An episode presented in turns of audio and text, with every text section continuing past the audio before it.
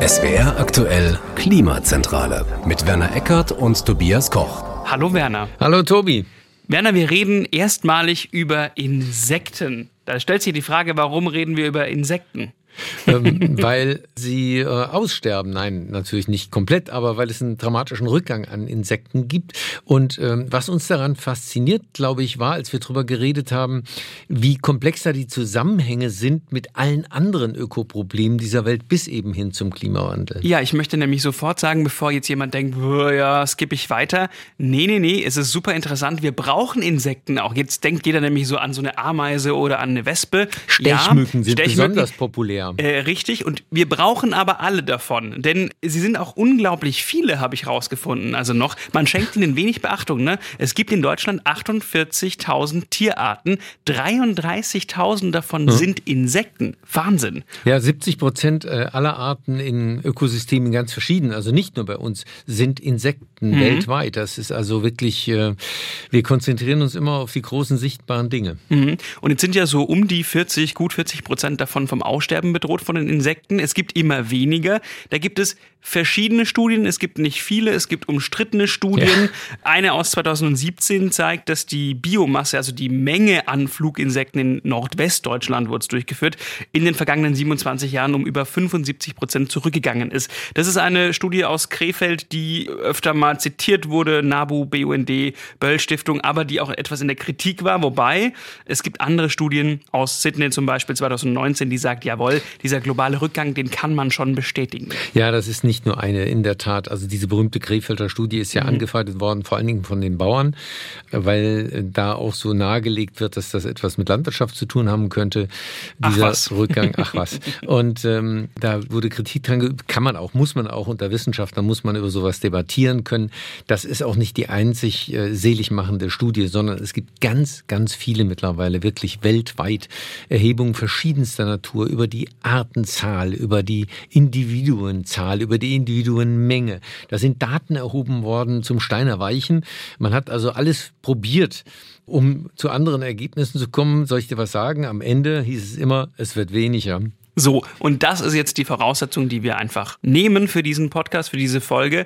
Und dann ist der zweite Grund, warum wir über Insekten natürlich auch sprechen, ist, weil wir sie brauchen. Vielleicht ist nicht allen klar und war es mir auch nicht, was die alles leisten. Sie tun unglaublich viel, die sind fleißig. Fleißiger als ich, das ist nicht schwer, aber Bestäubung, großes Thema natürlich. Das größte, ja, oder der, fast das größte, ja. Der Mann der Zahlen hat eine sehr schöne Zahl gefunden, wie ich finde. Alleine Wildbienen, Werner, nur Wildbienen haben eine Bestäubungsleistung, also einen Arbeitswert in Europa. Wildbienen in Europa pro Jahr 14,2 Milliarden Euro. Wir merken, mhm. es gibt zu allem eine Studie, das ist die erste Erkenntnis. Und zum Zweiten, das wäre ganz schön teuer, wenn wir das alle selber machen müssten mit der Bestäubung. Ja, da gibt es ja diese Horrorszenarien dass in, und, und, diese Bilder, dass in China irgendwelche Kolonnen an Landarbeiterinnen mit Pinselchen die ähm, Arbeit der Bienen übernehmen. Mhm. Es gibt äh, schon Entwicklungen, wie man künstliche Bienen, so eine Art Mini-Drohnen äh, mit dieser Aufgabe betrauen könnte. Äh, da läuft es mir echt kalt den Rücken runter runter. Noch haben wir Bienen, aber diese Bestäubungsleistung ist so das populärste Thema und weltweit ist es auch noch viel mehr, als du jetzt eben für in Deutschland hattest. 534 mhm. Milliarden US-Dollar pro Jahr äh, wird da beziffert durch äh, eine bekannte größere Studie. Und ähm, es gibt noch, interessanterweise ist das immer der bekannteste Faktor, aber ähm, es gibt andere Ökosystemleistungen, die noch viel stärker veranschlagt werden. Das vier- bis fünffache dieser Summe mhm. geht in Biodegradation, also in den Folgeverlust an Artenvielfalt sozusagen dazu führt, dass wir immer weniger fruchtbare Böden haben. Das äh, wäre das. Auch die Wasserversorgung ist nochmal deutlich mehr. Zum Beispiel, weil Insekten, das sind in dem Fall Zuckmückenlarven, entscheidend dazu beitragen, dass der Stickstoff aus dem Wasser rausgenommen wird. Mhm. Ähm, das ist 2,8 Billionen US-Dollar im Jahr wert, wenn man das eben technisch machen wollte. Und was mich total fasziniert hat, war die Idee, dass wir auch bei der Atmung von Insekten abhängen.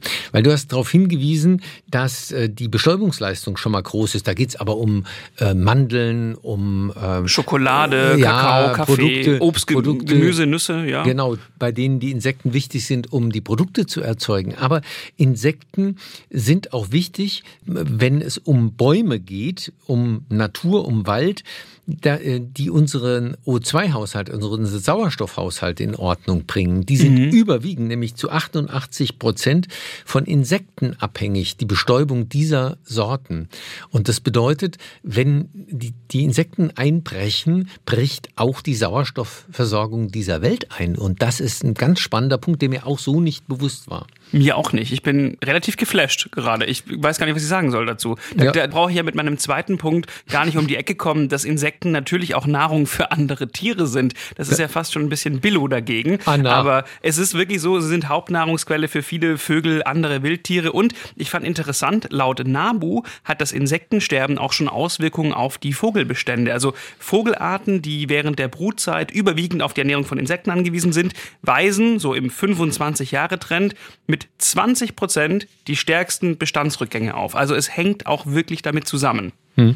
Das ist eben das Wichtige, was wir, glaube ich, merken müssen. Es geht nicht darum, dass äh, irgendeine Stechmückenart unersetzlich wäre. Mhm. Die erste, äh, die ausstirbt, ist nie ein Problem. Ja. Das Problem ist, dass immer mehr aussterben und dann Systeme zusammenbrechen. Das ist das eigentlich Wichtige. Und da hängt eine Menge dran. Und das wird uns nicht so klar, das können wir auch gar nicht wirklich überblicken, äh, ja. was wir da anrichten. So, Bevor wir darauf eingehen, warum es immer weniger Insekten mhm. gibt, noch einmal der letzte Punkt, warum wir sie brauchen. Sie sind quasi eine natürliche Müllabfuhr. Also sie helfen ja. beim Abbau von organischen Abfällen, von Aas, von Mist. Also wenn man sich mal überlegt, dass auch herumliegendes Aas ja auch Krankheiten verbreiten könnte, mhm. da leisten Insekten einen wertvollen Beitrag. Absolut.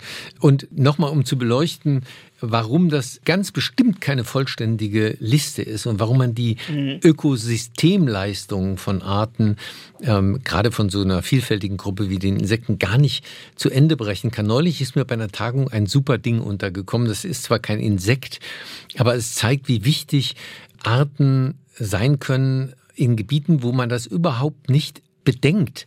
Also da ging es darum, dass in Wisconsin Wölfe wieder angesiedelt worden sind. Mhm. Und diese Tatsache hat das Ökosystem dort dramatisch verändert, war absehbar. Mhm. Ähm, aber was man nicht abgesehen hatte, war, dass die Zahl der Wildunfälle deutlich zurückgegangen ist und die Kostenersparnis der Versicherungen dadurch 63 mal größer war als der Schaden, den die Wölfe angerichtet haben, zum Beispiel weil sie Haustiere gerissen haben. Das ist unglaublich. Und der Erklärmechanismus ist, dass das Fluchtwild, Rehe, Hirsche und dergleichen vorsichtiger sind, mhm. wenn Wölfe in der Nähe sind. Insgesamt vorsichtiger und dann auch weniger in Autos reinlaufen.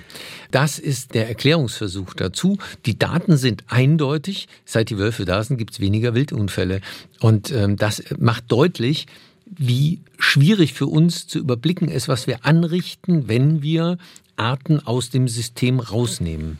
Du willst also sagen, alles hängt mit allem zusammen, sozusagen. Ne? Das war so ein ganz absurdes Beispiel, ja. was, was mich erstaunt hat und wo ich sage, aha, wenn wir von Systemen so wenig verstehen, ja. ja dass wir solche Folgen gar nicht sehen können, äh, voraussehen schon gar nicht, dann müssen wir umso vorsichtiger sein, weil wir nicht wissen, was wir anrichten. Und wir richten momentan eben gerade in der Insektenwelt einen echten Vernichtungsfeldzug an.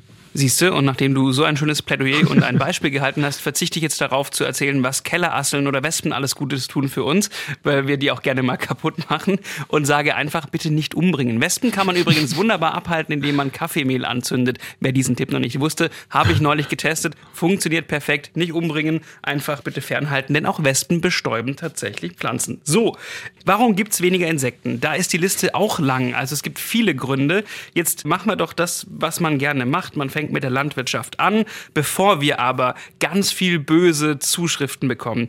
Ich möchte sagen, alles, was jetzt kommt, ist kein Bashing von Landwirtinnen, von Landwirten. Alle sind Teil eines Systems und ich meine, wir müssen einfach einsehen, Landwirte werden ja nicht für den Umweltschutz oder für Biodiversität bezahlt. Das ist das System. Darum haben wir es, glaube ich, auch. Ja. So, ich glaube, ein ganz großer Punkt aktuell wäre eben noch Glyphosat, Herbizide. Sie vernichten sämtliche Beikräuter, die da stehen und minimieren halt einfach die Nahrungsaufnahmemöglichkeit für unsere Insekten. Und das hat sich in den letzten Jahren, glaube ich, stark gezeigt.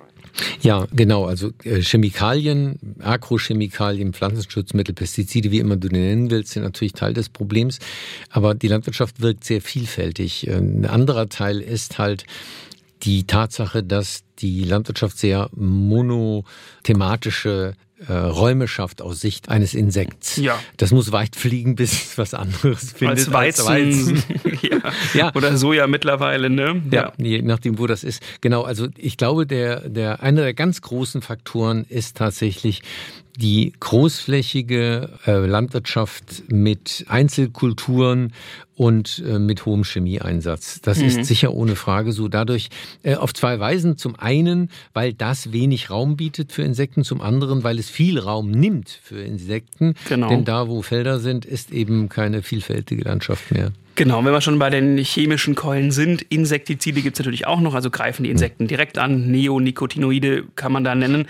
Und was ich nicht so richtig wusste, wie der Zusammenhang ist von Kunstdünger oder auch von Gülle, also was Dünger mit den Insekten zu tun hat. Weil ich Klar. dachte mir, naja, an sich ist es ja schön, wenn ich dünge, dann kommt da ja viel, dann wächst da ja viel, aber es wächst das Falsche. Also das hm. Äh, war mir nicht bewusst, denn die Natur war ja früher nährstoffarm und die Pflanzen, die von dem Düngen profitieren, sind halt nicht die, auf die die Insekten abfahren. Hm. Also diese Überversorgung schadet eben einigen Insekten, denn ich habe gelesen, also wenn wir auf die Pflanzen gehen, das UBA sagt, 50 Prozent der auf der roten Liste stehenden Pflanzenarten, also die vom Aussterben bedroht sind, sind wegen zu viel Stickstoff bedroht. Ja. Und das sind eben die Futterpflanzen für Insekten. Das sind äh, Magerrasenflächen, genau, also nährstoffarme mhm. ähm, Biotope. Und die zweite Gruppe übrigens sind Feuchtbiotope, mhm. weil wir so furchtbar viel trockengelegt haben. Wir haben in der Folge über Torf und Moore äh, genau darüber auch ähm, gesprochen. Also das sind die beiden Hauptproblemfelder, äh, wenn man so will. Und da hängt jeweils eben ein, ein Rattenschwanz an Arten dran, die spezialisiert sind auf äh, solche Dinge. Und die sind schon mal die, die am stärksten zurückgehen. Das haben äh, verschiedene Studien in Bayern auch von der TUM, von der Technischen Uni München gezeigt. Mhm. Also wir halten fest, dass auch Düngung ein Problem ist, weil mhm. eben eigentlich die Nährstoffarmut das ist, was den Insekten gut tun würde und den Pflanzen für die Insekten. Das Interessante ist ja, dass das nicht nur da äh, stattfindet, wo Düngung stattfindet. Also jetzt denkt man, okay, auf dem Acker ist ja sowieso nicht so viel äh, Vielfalt. Mhm. Das ist nicht der Punkt, sondern die Tatsache, dass wir so viel Gülle vor allen Dingen auch ausbringen, aber auch Stickstoffdünger, ja. führt dazu, dass wir in der Luft sozusagen permanent eine Last an Stickstoff, Stickstoff haben. haben. Und ja. die fällt runter. Und zwar auch da, wo nicht gedüngt worden ist. Die fällt mhm. überall runter. Die kommt mit dem Regen runter und bedeutet, äh, je nachdem, äh, nach Studie, 10 bis 15 Kilo rein eng, mhm. Also das ist das Maß, wie man Düngewirkung misst, mhm pro Hektar. Das ist eine, eine ordentliche Grunddüngung. Und das führt dazu, vor allen Dingen, weil es sich anreichert über die Zeit, dass ja. aus mageren Standorten voll fette Wiesen werden. Du, ganz ehrlich, wenn ich bei mir zu Hause mal, also wo ich herkomme, denke auf dem Land, auf dem Schwäbischen, da kommt dann so ein kleines Naturschutzgebiet und nebendran sind Äcker.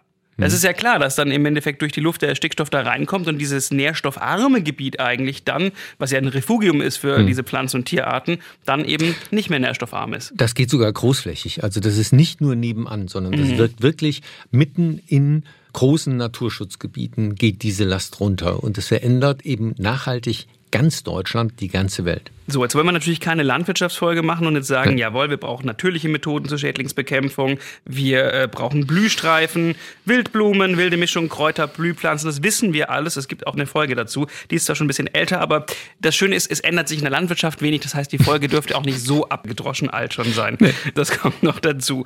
Dann ist ja auch der Klimawandel tatsächlich ein Problem mhm. für Insekten. Also diese Lebensräume werden verschoben kann man sagen. Ne? Also, dass Insekten durch den Temperaturanstieg beispielsweise in Richtung Norden gehen oder in höhere Bergregionen, also nicht mehr da sind, wo sie eigentlich schon mal waren. Das wäre ja so gesehen eigentlich gar nicht so schlimm, weil dann ist ja, wenn Platz für alle da ist, ist eben ein neuer Platz für alle. Mhm, aber kommt Neues nach. Ja, äh, das, äh, das ist in der Tat die Frage. Also diese komplexen Wechselbeziehungen in den Ökosystemen sind in der Tat empfindlich. Und ähm, genau das hat sich gezeigt, wenn man untersucht, wie die Veränderung äh, des Klimas auf Insekten und mhm. auf Pflanzen wirkt. Das hat die Uni Würzburg gemacht und zwar mit Mauerbienen und Küchenschellen, also einer, einer Pflanze. Und da hat sich gezeigt, dass der Klimawandel eben dazu führt, dass die äh, Schlupfzeiten der Wespen und die Blühzeitpunkte der Küchenschellen nicht mehr synchron zueinander passen. Mhm. Also die verschieben sich unterschiedlich. Und dadurch wird das System zerstört obwohl die äh, beide sich auf ihre Art und Weise anpassen an den Klimawandel. Mhm. Das ist nicht das Problem, aber sie passen nicht mehr zusammen und dann äh, müssen die Insekten dran glauben, weil sie kein Futter mehr haben. So, Weiteres Problem ist der schwindende Lebensraum. Das ist äh, einfach so Zentral. Immer, ja, immer mehr versiegelte Flächen für Wohnen, für Industrie, für Gewerbegebiete, für Straßen. Ich habe gelesen, 66 Hektar fruchtbarer Boden verschwindet jeden Tag in Deutschland. Eigentlich wollte die damalige Bundesregierung das bis 2020 auf 30 Hektar pro Tag bremsen. Hm. Das hat nicht funktioniert. Man hat dieses Ziel jetzt für 2030 angesetzt. Aber das ist wahrscheinlich auch sehr fraglich, ob das funktionieren hm. wird. Bei steigendem Flächenbedarf natürlich auch auch. Ja, weil der Drang, einen neuen Wohnraum zu schaffen, der ist ja immer so groß. Und wir brauchen immer mehr Wohnraum, nicht weil wir mehr Menschen wären, sondern weil jeder Einzelne von uns äh, mehr beansprucht. Punkt. Mhm. Das ist so. Das ist auch verständlich. Jeder möchte sein Haus haben, wenn er es finanzieren kann. Mhm und äh, braucht dafür Platz. Äh, das Mindeste, was man eben tun kann, ist, dass man dann rund um das Haus einen Garten hat, der insektenfreundlich ist. Das ist richtig, denn wir kommen zu diesem Punkt, jetzt haben wir gerade einmal kurz auf die Landwirtschaft gezeigt, jetzt zeigen wir quasi auf uns alle mit dem Flächenverbrauch. Zu Recht. Zu Recht, wir kommen quasi auch in die Richtung, was können wir tun, was kann aber auch der Bund, Städte, Gemeinde tun, können wir auch noch drüber reden. Was wir tun können, ist wirklich relativ viel. Natürlich muss sich das große Ganze ändern, aber wir können auf unserem kleinen Balkon oder im Garten wirklich was machen. Was machst denn du, Werner? ähm, also ich habe einen relativ naturnahen Garten. Das ist mein Beitrag. Also weil du das magst oder weil du faul bist im Garten? Frag ich mein, ja nicht. Meine Frau sagt das Zweite. ich liebe es. Ich finde es ganz großartig. Nein, ich sehe auch manchmal eine Blühmischung irgendwo in der Ecke noch dazu. Aber im Großen und Ganzen lasse ich auch wirklich auch mal ein bisschen Disteln hochkommen und all das, mhm. wovon ich weiß, dass es zwar nicht unbedingt zu den Zierpflanzen gehört, aber wichtig ist für Insekten. Ja, also du machst auf jeden Fall mit diesen Wildblumen, die du manchmal anpflanzt, schon mal was äh, Richtiges. Da habe ich gelernt übrigens, wenn man sich so eine Saatmischung holt, auf heimische Arten ja. achten. Oftmals sind die sehr günstig, dann steht da ganz oft Nordamerika als Herkunft auf der Packung. Das bringt nichts, wenn ich nordamerikanische Blumen hier ansehe. Das müssen schon heimische Arten sein, also das ist es. Dann keine exotischen oder nur exotische kultivierte Pflanzen wie Geranien oder Edelrosen hm. im Garten haben. Damit kann so eine Wildbiene auch nichts anfangen. Wer kann und den Platz hat, Apfel, Birnen, Kirschbaumpflanzen, Johannisbeerenpflanzen. Aber was immer geht, und das werde ich auf meinem Balkon jetzt machen, zum Beispiel ein Wasserschälchen aufstellen, so mit einem Landeplatz aus Stein oder Holz, weil die Insekten müssen auch trinken. Das finde ich jetzt wirklich keine große Nummer. Genauso wie einen Topf mit Wildblumen da machen. Und die Kräuter, die ich habe, blühen lassen. Also Thymian, mhm. Rosmarin, Schnittlauch, Oregano. Wenn die blühen, stehen die Insekten auch drauf. Das ja. ist doch schon mal ganz gut, oder? Es gibt auch eine Reihe Untersuchungen, die zeigen, dass die Insektenvielfalt in den städtischen oder stadtnahen Gebieten oft größer ist als auf dem Land. Das liegt genau daran, dass glücklicherweise eine Reihe von Menschen doch nicht nur Rasen, Stein und ähm, japanische äh, Bäumchen ähm, haben, sondern irgendetwas auch wachsen lassen. Und ähm, das ist eigentlich ein, ein super Zeichen. Das wird nicht ausreichen, muss man klar sagen. Nee. Aber es ist ein Refugium mittlerweile für viele Arten, die es ihnen hilft, zumindest zu überleben. Das Interessante ist, dass in, gerade Insekten sich auch sehr schnell wieder vermehren können, sehr schnell wieder ein Biotop äh, für sich erschließen können, wenn es denn da ist. Also ja. es ist nicht aller Tage Abend und es ist nicht äh, alles vorbei, sondern äh, jedes bisschen äh, Raumplatz, was man denen einräumt, das können sie auch sehr schnell wieder nutzen.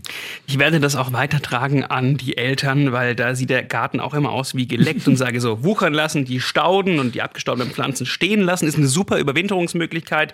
Eine Nisthilfe kann man hm. noch hinhängen und die Hecken auch nicht einfach jede Woche schneiden, damit sie perfekt aussehen. Ne? Ja, ich bewundere das immer, diese perfekten äh, Gärten, äh, die überwiegend aus Gras bestehen. Ähm, das ist für Insekten vergleichsweise reizlos. Mhm. Aber dann steht ein großes Insektenhotel drin.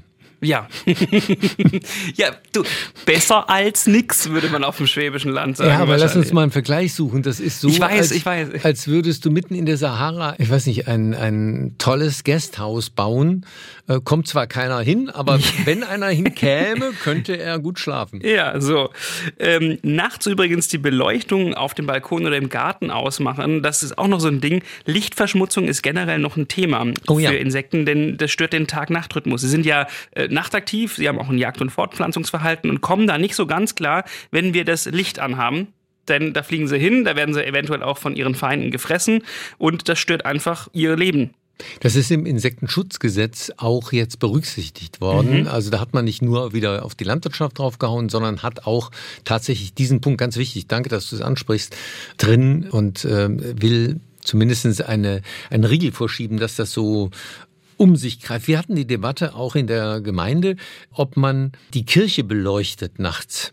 Das kann man ja heute auch mit LEDs etwas energiesparender machen als noch vor Jahren. Stimmt schon.